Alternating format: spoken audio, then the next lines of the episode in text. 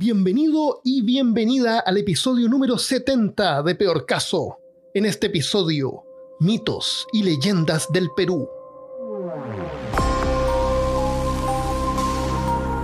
Hablándote desde los lugares más místicos de Austin, Texas, soy Armando Loyola, tu anfitrión del único podcast que entretiene, educa y perturba al mismo tiempo. Esta semana me encuentro solo, así que somos tú y yo solamente.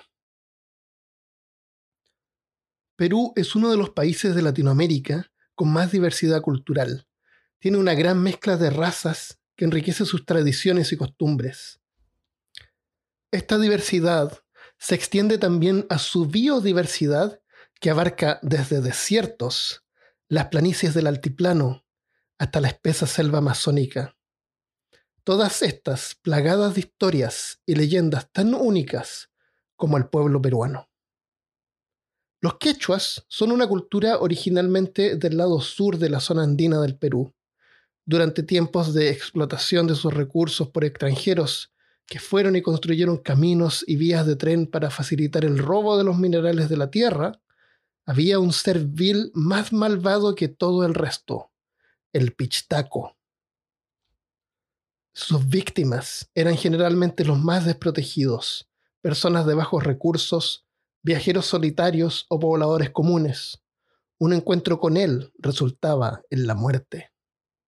Era muy raro encontrar el cadáver de las víctimas porque éstas eran arrastradas a una caverna, donde eran colgadas de cabeza y quemados. Abajo, el pichtaco ponía unos recipientes para recolectar la grasa mientras ardían. Según los pobladores, el pichtaco, que a veces podía ser incluso un grupo, vendía la grasa para ser usada como combustible o fabricación de productos cosméticos y medicinales como jabones, cremas o ungüentos. Otras veces, el pichtaco podía enterrar vivas a las víctimas para nutrir la tierra y fortalecer las construcciones. Esto era realizado según un contrato porque se sospechaba que este terrible ser podía ser un agente del gobierno o incluso del Vaticano. Es posible que la leyenda del Pichtaco fuera parte de la creencia del Cariciri, más al sur de Perú, entre el oeste del lago Titicaca hasta Potosí, al norte de Bolivia. Las víctimas del Cariciri, o demonio del altiplano, generalmente viajeros solitarios, se encontraban con un ser sobrenatural, un gigante con pelo amarillo, en quechua, Cariciri se traduce como el chupador de grasa.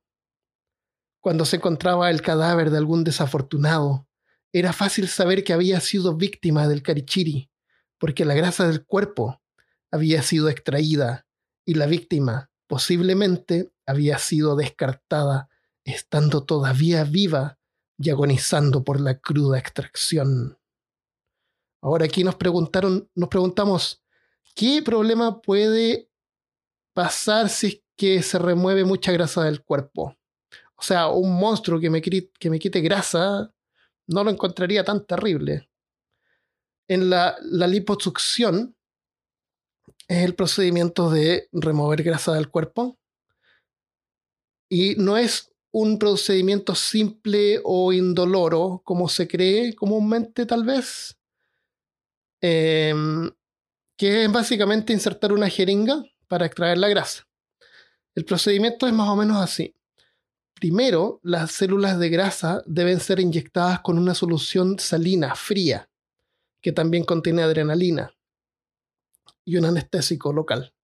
La solución, la solución salina ayuda a soltar la grasa, o sea, como que liquidifica las células, liquifica, liquifica y facilita la eliminación luego por la succión. La cánula o aguja hueca utilizada para remover la grasa es mucho más grande que una jeringa normal. Esta tiene como 3 milímetros de diámetro, imagínate como medio centímetro, bueno, un poco menos. Y está conectada a una poderosa máquina de succión. Durante el tratamiento se insertan en bolsas de grasa sólida y luego se mueve con fuerza para hacer que la, gráfica, que la grasa se, se liquidifique para extraerla. Si el paciente no estuviera sedado, la eliminación de la grasa sería extremadamente dolorosa. Aparte de eso, tú puedes ver un video del procedimiento en, YouTube y es terrible. esto causa moretones en todas partes del, del cuerpo por donde se extrae la grasa. Hematomas. Si se elimina demasiada grasa, puede causar pérdida de líquido corporal excesiva, que si no es atendida puede causar la muerte. La creencia del Cariciri predata la conquista española. Se creía que el Cariciri era un ser maléfico invisible, causante por lo general, por lo general de las enfermedades debilitadoras, aprovechándose de víctimas mientras dormían. Luego, durante la conquista, los andinos quedaron impresionados con las brutales ejecuciones y cómo reducían los cadáveres cortándolos en pedazos. Creían que el verdugo, el verdugo español de los conquistadores, era un ser sobrenatural malvado, representación del Cariciri, que luego de terminar su sangrienta faena, caminaba de noche vistiendo las ropas de los difuntos todavía cubiertas con sangre Decían que llevaba una campanilla que hacía sonar de repente. Se alimentaba de carne humana, seguramente de la de sus víctimas, pero siempre prefería devorar la tierna carne de los niños que encontraba a su paso. La historia dice que de a poco la, la visión se tornó en la del fraile que acompañaba a los condenados a su ejecución. Seguramente al ver con frecuencia a los frailes o sacerdotes, al verlos solos por algún camino silencioso y desierto, se convirtieron en el lúgubre personaje del Cariciri. El Cariciri también podía ser invisible, y su presencia era frecuentemente justificación de dolores de estómago, debilitamiento o manchas en la piel. Durante la época de la colonia, un sacerdote era símbolo de mal agüero, y se creía que llevaba consigo el poder de la nigromancia que parecía profesar. Cuando uno se presentaba en alguna mina, los mineros se apenaban y esperaban que cualquier momento pasara algo malo o algún accidente en la mina o se perdiera la beta del mineral.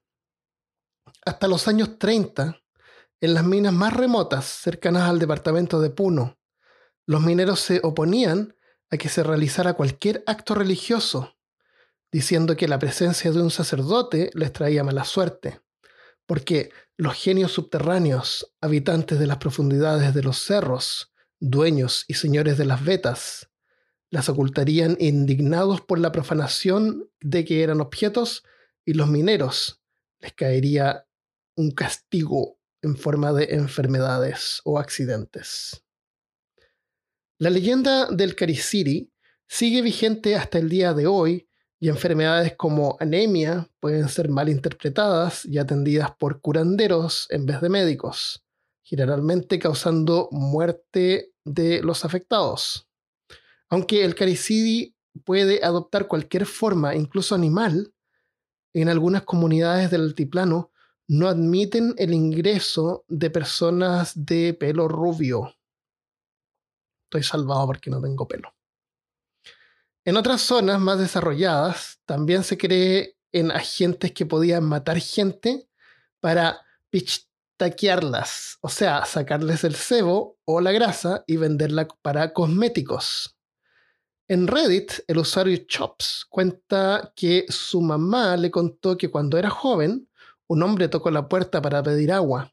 Su mamá le dijo que pasara y que se sirviera agua. Dice que la cara del hombre se puso blanca de terror y le dijo que mejor no pasaría porque podía ser un pichtaco.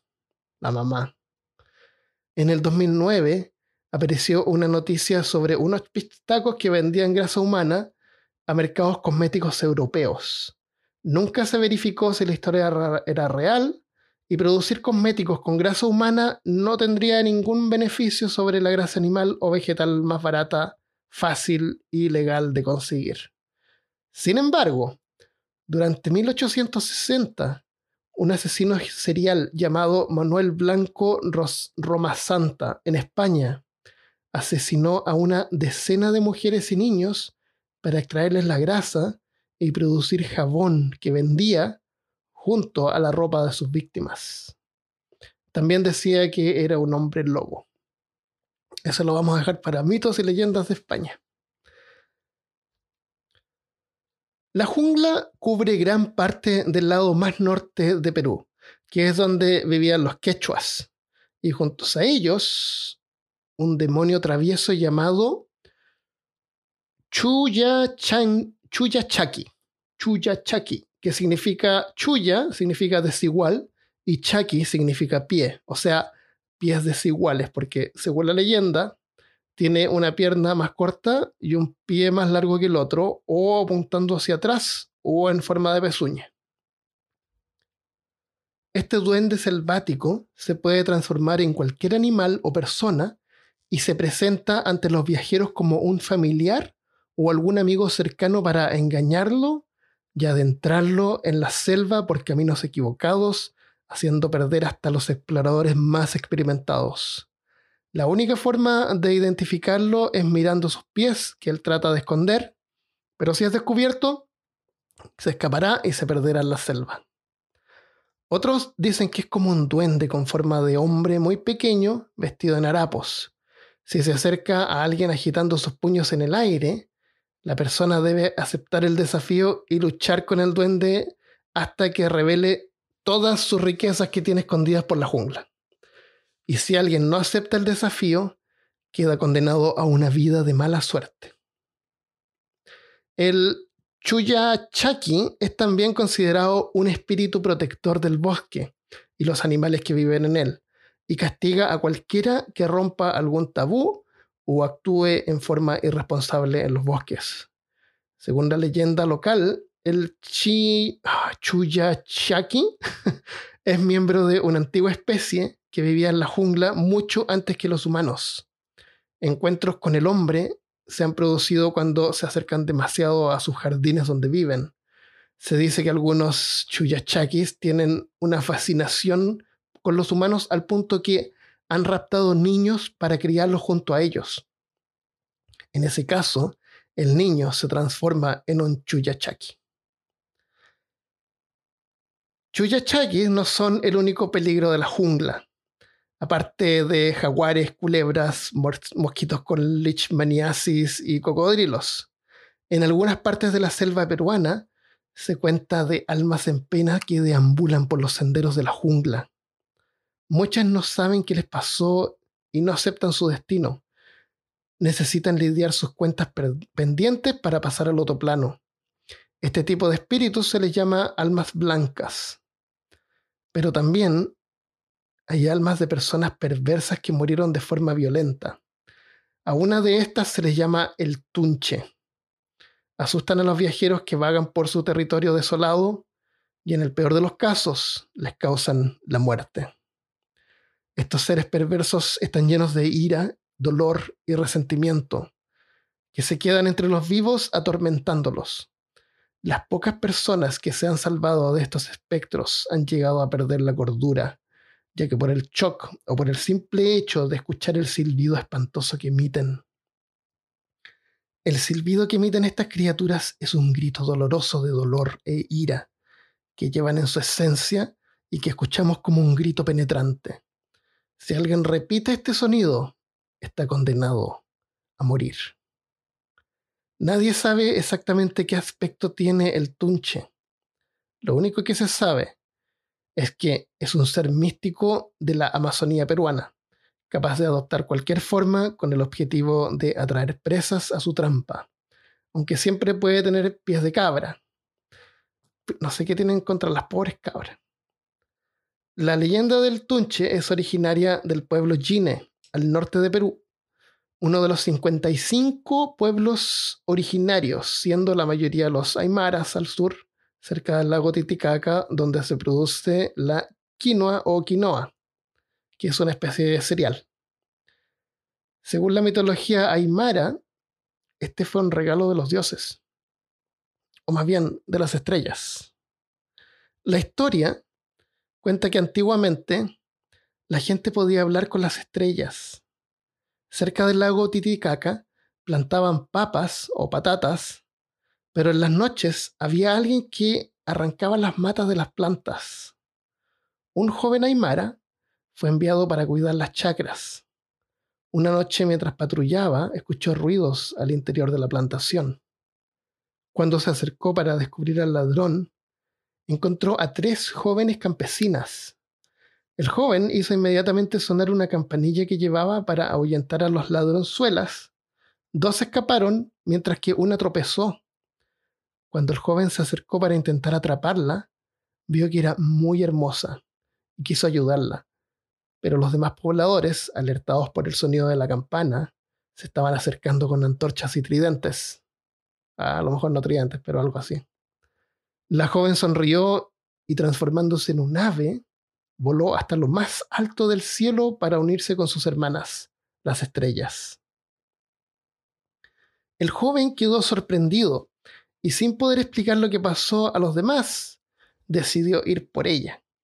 Así que a la mañana siguiente escaló la montaña más alta para encontrar a un cóndor que lo llevara hasta las estrellas. Por suerte, aparentemente, encontró un cóndor gigantesco que accedió a llevarlo en su espalda y volaron juntos hasta donde vivía la joven estrella. Ella lo recibió y le dio de comer quinoa, que crecía donde ella vivía. Y vivieron felices juntos hasta que un día el joven quiso regresar a la tierra para visitar a sus padres. La estrella le dio al joven una bolsa de quinoa para llevarla a su pueblo. El cóndor salió volando y cuando sobrevolaba las chacras, el joven soltó los granos de quinoa sobre la tierra. Desconocida hasta entonces, esta creció y alimentó al pueblo andino. Y desde entonces se sigue cultivando. La quinoa es uno de los alimentos más completos de la naturaleza. Es alta en proteínas y aminoácidos. Es fácil de cultivar y crece casi en cualquier parte, lo que la hace más económica y es incluso recomendada por la NASA para ser usada en viajes espaciales. En Perú hay más de 50 grupos culturales diferentes, incluyendo el gran imperio inca que existió desde el año 1100 hasta el 1500. Para más información sobre este imperio, escucha el episodio de Machu Picchu en peorcaso.com slash 42. Pero hay vestigios de civilizaciones más antiguas en el centro de Lima, la capital de Perú. Hay una pirámide de 22 metros de alto construida por el año 500 llamada Huaca Pucllana. Era originalmente el centro ceremonial de la cultura Lima, de donde la ciudad obtiene el nombre. Esta cultura vivió en la región costera entre los años 100 al 650 después de Cristo eran expertos en sistemas de irrigación y les permitía poder colonizar difíciles territorios rodeados por el desierto hasta que fueron desplazados por la cultura Wari, que usó la pirámide como un sitio de entierro para la nobleza. La primera tumba intacta de este periodo se encontró en el sitio recién en el 2018 y contenía los restos de tres personas, dos adultos con máscaras y un niño que había sido sacrificado. Lima está llena de leyendas y muchas de estas han dado incluso nombre a sus calles. Entre ellas está la calle de la Manita. Tiene el nombre por la supuesta mano del diablo que salía de una de las paredes para coger o asustar a los que pasaban por ahí.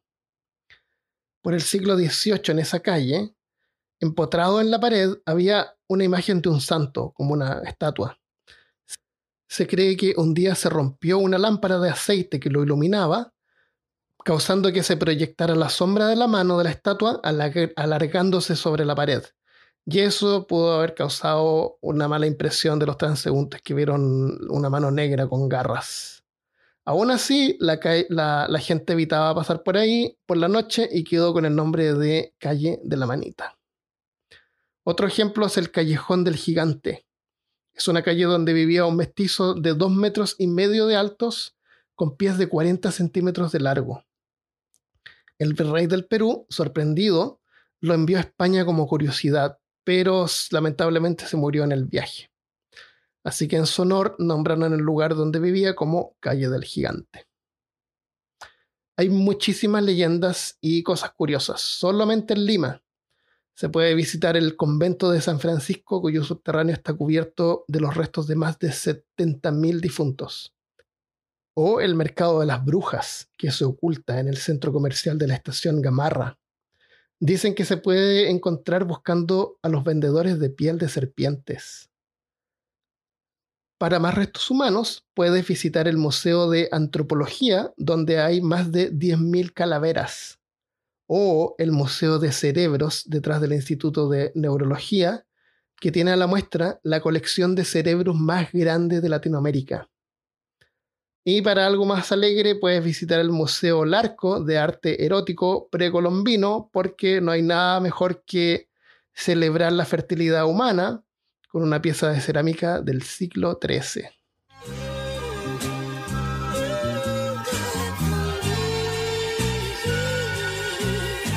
Bueno, espero que hayas disfrutado de este episodio. Quedó cortito, pero seguramente en el futuro podemos hacer una segunda parte porque en realidad queda para mucho.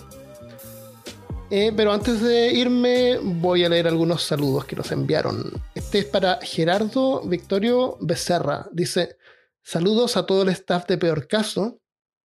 Me encantó su podcast de San Valentín y me siento contento que disfrutan de la serie Rick and Morty.